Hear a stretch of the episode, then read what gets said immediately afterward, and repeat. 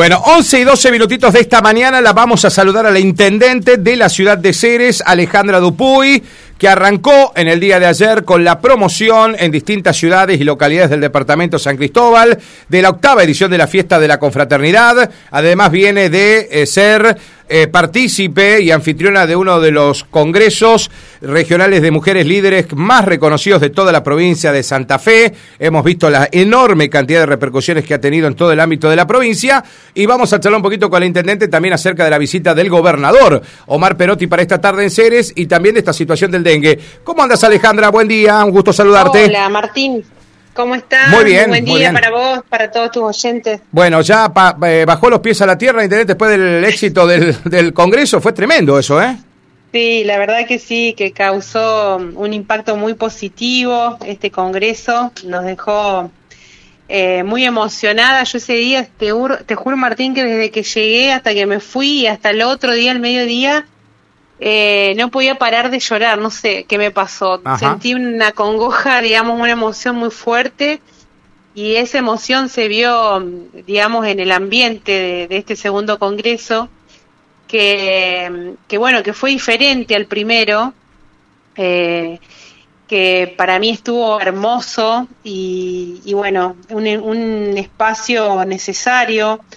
Yo digo que quiero por ahí desmistificar eh, que es un congreso de mujeres, porque mm, la temática fue una temática muy actual eh, y que encaja perfectamente también. Es como que no, no hay diferencia, digamos, si lo escucha una mujer o lo escucha un hombre. Claro.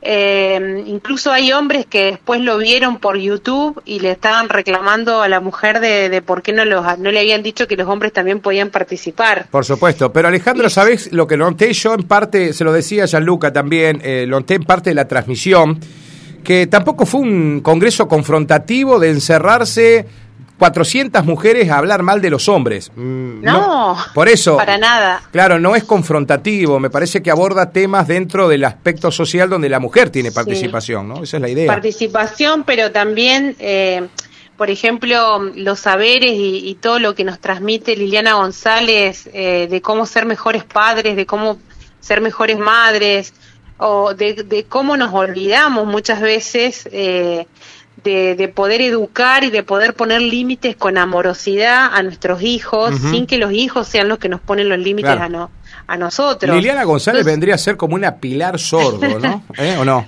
No, Liliana González es una mujer maravillosa Crack, que crack, ella ¿no? ella ella viró la digamos su ponencia cuando mm, ella estuvo desde el principio y cuando vio que mm, las otras mujeres eh, la que la antecedieron este eh, contaron su experiencia de vida es como que ella dice, pero yo no sabía que yo podía contar, a mi, digamos, mi experiencia de vida en- Ah. en torno...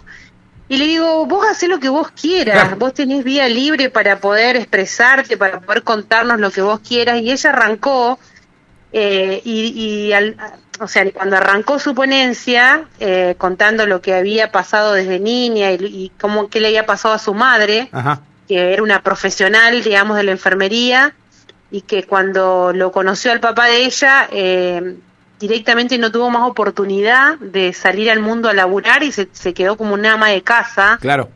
Y ella, eh, y bueno, y toda esa frustración, ¿no? Que, que vivió la madre, ella dice que ella la vino a reparar. Ujú.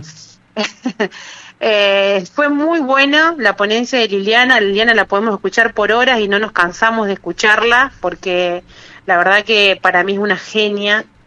Eh, pero también las otras mujeres, tanto las que la precedieron, fueron experiencias de vida tan tan en- emocionantes, digamos, todo lo que nosotros. Yo en Virginia Peruccini. Sí, yo tampoco, pará, pará. Mira, me tocaste un tema. Virginia no la conocí yo. Eh, cuando Mm. la vi, si no me ponían el graph abajo, Sí. no la conocía. Virginia, su, Su vida, transformación, su sí. transformación de vida fue totalmente. Ella ni habló del arbitraje ni de nada, habló de las cosas nuevas, ¿no? Sí, yo cuando, yo sí la conocí a Virginia desde, desde la política y desde Ajá. que ella era árbitro, Ajá. porque también en un momento ella fue candidata a concejal en San Cristóbal Ah, mira. Por, por, por el radicalismo, de ahí la, la conozco. Y al principio me costaba hilarla, a, Virginia porque no sabía dónde ella quería ir y eh, la verdad que no, la, no, entendía bien eh, en torno a qué giraba. Pero después, cuando ella se fue adentrando en esa charla y sinceramente yo sentí que todo lo que ella decía resonaba, resonaba permanentemente en mí. En un momento yo lloraba tanto que decía, eh, necesito parar de llorar porque siento que me voy a descomponer. Claro. ¿Viste? Y cuando miraba a tu alrededor, todo el mundo lloraba, lloraba, lloraba. Entonces había como una emoción latente en, todo el, espacio. Que, que, bueno, para mí la verdad que fue un congreso hermoso, de esos que son necesarios. Sí, no técnicos, de vida. No, ah. de vida, sí, mm. de vida, de, digamos, un espacio de reflexión, de aprendizaje, de, de propiciar el encuentro. Eh, de debate en algunos momentos. Eh, y bueno, no, y yo no dejo de pensar en, que si tenemos la oportunidad de volver a ser gobierno y tengo la, la oportunidad de volver a hacer este, la tercera edición del, del Congreso, pensar en, en, digamos, en generar espacios que sean mm. de utilidad para los tiempos actuales. Totalmente. ¿Me entendés? por ejemplo, la educación emocional, creo que tendremos que tener alguien que pueda hablarnos de la importancia de, la educación emocional. Bueno, hay muchas temáticas. Por ejemplo, en Aya, eh, que, ella es especialista en sustentabilidad, mm. fue una charla súper motivadora ¿Cómo se engancharon? para los jóvenes. ¿Cómo se engancharon? Porque vi que tuvo una interlocución larga con la gente. Mm. Tremendo, el ida y vuelta. más larga. Sí, porque yo vi que había continuamente preguntas y ella contestaba. La tuvimos que cortar, la tuvimos que cortar. Sí, me di cuenta. Me di porque mm. la gente seguía preguntando y se nos, se nos iba de hora eh, las ponencias. Y en esto hay que ser muy respetuoso del, del horario porque si no, viste, se hace, se termina desvirtuando eh, lo que habíamos armado. Y bueno, yo agradecer sinceramente a las chicas del equipo, porque esto no se hace porque existe un equipo y porque todas nos complementamos y porque trabajamos realmente eh, en esa simbiosis que, es trabajar en equipo, ¿no? Entonces, lo, la que es buena para esto se ocupa de esto, la que es buena para lo otro se ocupa de lo otro. Y bueno, y ahí tuve un equipo maravilloso que después a la noche nos reunimos otra vez para ver qué mejorar, en qué fallamos, qué estuvo bien, qué... Eh, y, nos vio el Claudio, el Claudio Iturri y dice, che, ustedes no se cansan de verse la cara, que estuvieron todo el día claro, juntas. Claro, claro. Y ahora la noche no, le digo, tenemos que ver que, cómo salió y en qué hay que mejorar. Ni hablar. Eh, Alejandra, ¿quedó algún compromiso de Margarita de poder estar con vos en algún acto, pero que no sea dentro del Congreso, pero que esté en Ceres? Sí, quedó, eh, no, no volvimos a hablar con Margarita, ese día la quisimos dejar tranquila porque, bueno, estaba con un problema de salud de, una persona que trabaja en su comedor, mm. pero que ella lo, quiere como familia, digamos. Claro. Y bueno, y está atravesando un proceso, digamos, de, de una enfermedad. Tremendo. Y mm. estaba ya casi por, por por fallecer. Entonces Margarita no se quiso venir y nos avisó y bueno, eh, quedó en que cuando pase por y lo vamos a organizar para poder tener una, una entrevista, una charla con ella, para poder generar un espacio a lo mejor un poco más íntimo, pero que también la comunidad la pueda escuchar, porque bueno, también es una líder social indiscutible, una mujer que hizo, digamos, eh, a, partir de su, de su precariedad, de, tantas necesidades que ha tenido en su infancia, cómo ella pudo reinventarse para poder, digamos, ayudar al prójimo. Totalmente. Y lo de María Castillo también hubiese sido interesante, Alejandra. María se bajó antes. María se bajó antes por una cirugía. Claro. Lo mismo, el mismo caso prácticamente que le, le pasó eh, a Gabriela Arias Uriburu, que también le extirparon un riñón y bueno pero las vamos a tener, las vamos a tener. Nosotros este año también intentamos de traer la Pilar Sordo. Ah, mira. Eh, sí, sí. Esa es una figura internacional, Alejandra. Sí, esa, esa fue, fue, bueno, quedó para un próximo congreso. Lo de Pilar se le complicaba mucho viajar a Argentina. eh, pero bueno, hay, hay mujeres que son súper interesantes para poder eh, este, inspirar, para mm. crear justamente, causar un impacto positivo en otra persona y motivar y ya llevarnos acciones que también generen ese efecto positivo tanto para nosotros como para el entorno. Eh, Alejandra, en este marco del mes de la mujer, en la Semana de la Mujer, vos me contás que te emocionaste mucho con el Congreso, ¿te sorprendió la nota de repudio del Citran de Ceres por eh, la participación de Susana Bader en el acto de reconocimiento a las ocho mujeres ceresinas? No, no, no, me, no, no me sorprendió, de hecho ya lo, lo, lo habían cuestionado, nosotros respondimos, digamos, eh, y acá no se trata de dejar a nadie atrás. Creo que eh, todos tenemos que tener la posibilidad de, volver a, formar parte de la sociedad en los ámbitos que, correspondan, en los ámbitos de los cuales son profesionales. Eh, y si vamos al caso, Susana no cometió ningún delito hay un montón de gente que sigue siendo líder, siendo que está siendo muy cuestionada y juzgada con antecedentes y todo esto, así que yo creo que, que hay, hay, lugar para todos y para que se vuelvan a reinsertar a la sociedad y poder demostrar que todos podemos tener un tropiezo, que todos podemos tener un mal día, pero que lo tenemos que reconocer y tenemos que seguir adelante tratando de ser mejores personas. Sí, eh, Alejandra, esto no quiere decir que Susana vuelva al gobierno, ¿no? No, no. No, no, no, no, tiene nada que ver. Porque me parece que se cuestionó por ahí, me parece, Alejandra, también, ¿no? ¿no? No, no, tiene nada que ver una cosa con la otra. Susana es una profesional como tantos de los que hay eh, locutores. En seres, mm.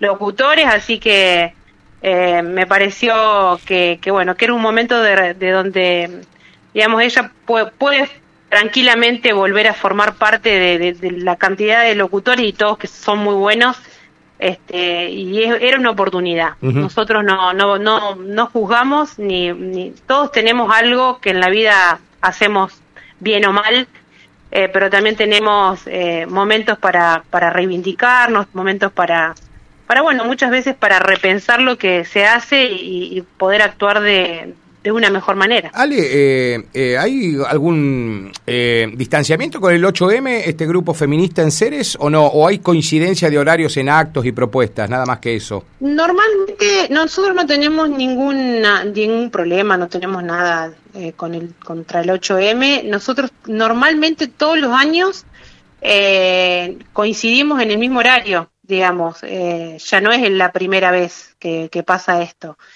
Eh, así que, pero no, esto no quiere decir que, nosotros estemos peleados, nada de eso. No, nada, nada que ver, nada que ver. Perfecto. Alejandra, eh, en otra cuestión. Hoy viene el gobernador. Eh, ¿Tenés prevista alguna reunión privada con él minutos antes del acto? ¿Vas a, vas a participar solamente del acto de entrega de las viviendas? ¿Qué, qué hay previsto con la visita de Perotti? Mira, no, no hay previsto nada. Eh, yo no, no, formalmente no recibí invitación, simplemente eh, a, través de, vía telefónica con Luisina Giovannini. Eh, sé que va a estar a las 6 de la tarde, pero seguramente le vamos a estar alcanzando una carpetita, como lo hacemos siempre, con algunas cuestiones pendientes. No, en el compromiso de ponerlo al gobernador por mm, los digamos, los convenios de nuevas viviendas que nosotros ya firmamos y, y, que estamos en ese proceso de, en algunas cuestiones, de completar carpetas, de tener las ordenanzas del Consejo Deliberante. Eh, y, bueno, esta, esto, este nuevo barrio de viviendas de 20 que se van a hacer en el mismo eh, predio donde se inauguran hoy las viviendas del barrio 9 de julio, los duplex. Pero no, no hay nada, digamos, eh, acordado y bueno, y nosotros sin duda estamos muy contentos de, que hoy por fin, después de tantos tropiezos, eh, esto, este barrio se entregue a estas 20 familias. Le vamos a dar seguramente la bienvenida al barrio 9 de julio, desearles eh, que, bueno, que este gran sueño de la casa propia, felicitarlos por, por haberlo logrado, eh, desear mis mejores deseos como familia y, bueno, eh, les vamos a regalar un árbol. Muy bien. Para que lo puedan plantar. Nosotros ya forestamos todo el frente, de las viviendas.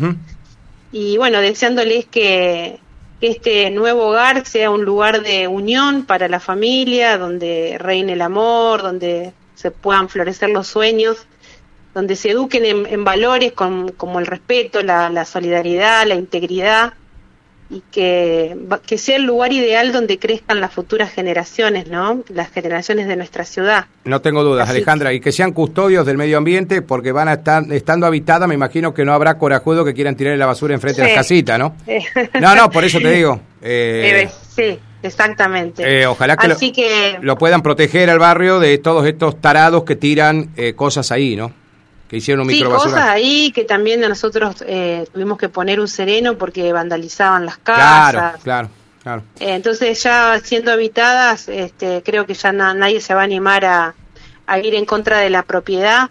Eh, y bueno, nada, contentos porque estas, estas 20 familias hoy van a tener su sueño hecho realidad.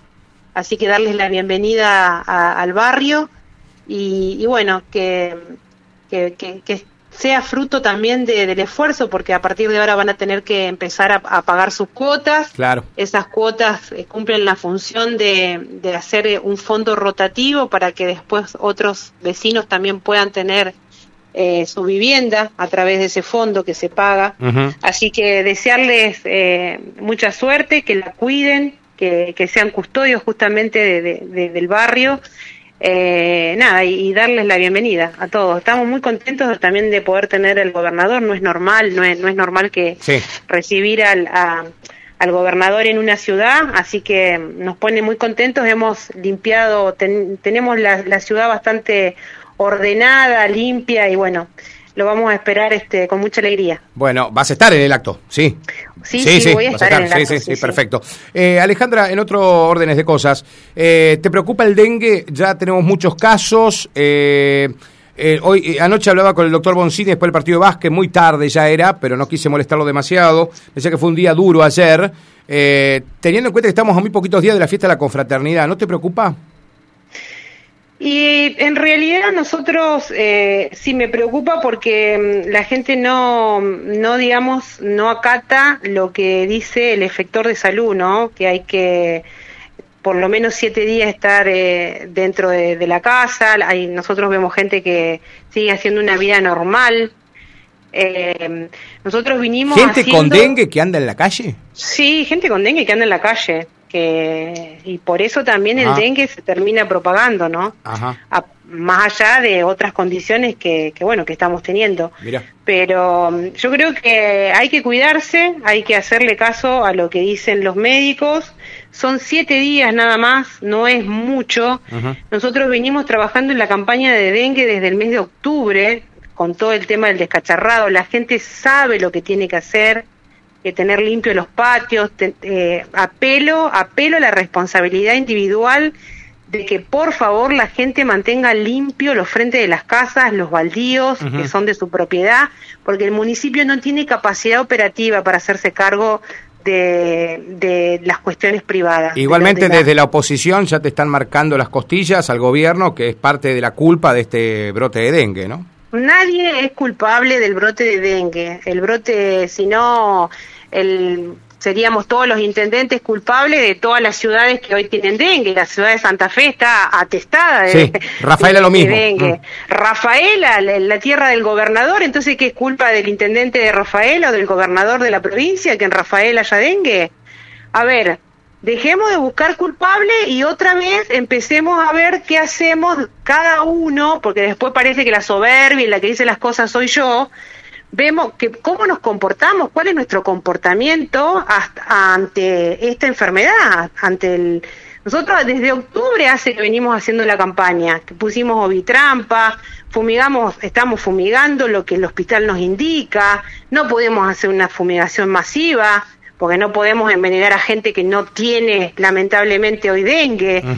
Eh, entonces, dejemos de buscar culpables y cada cual aportemos desde lo individual el granito de arena que tenemos que poner para que esto no se siga replicando. Sí, porque esta es una enfermedad de compromiso social, Alejandra, ¿eh? Esta es una, sí. es como muchas de las enfermedades, esta, es la pelea la gente, ¿eh?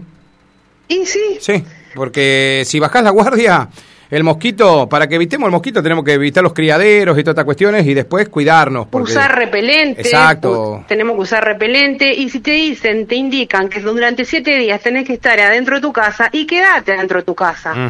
bueno, no para no seguir enfermando al resto de la población. No sabía que había gente con dengue dando vuelta. Mm. Yo sí. No, no, por eso, Alejandro, me imagino que te llegan toda la información.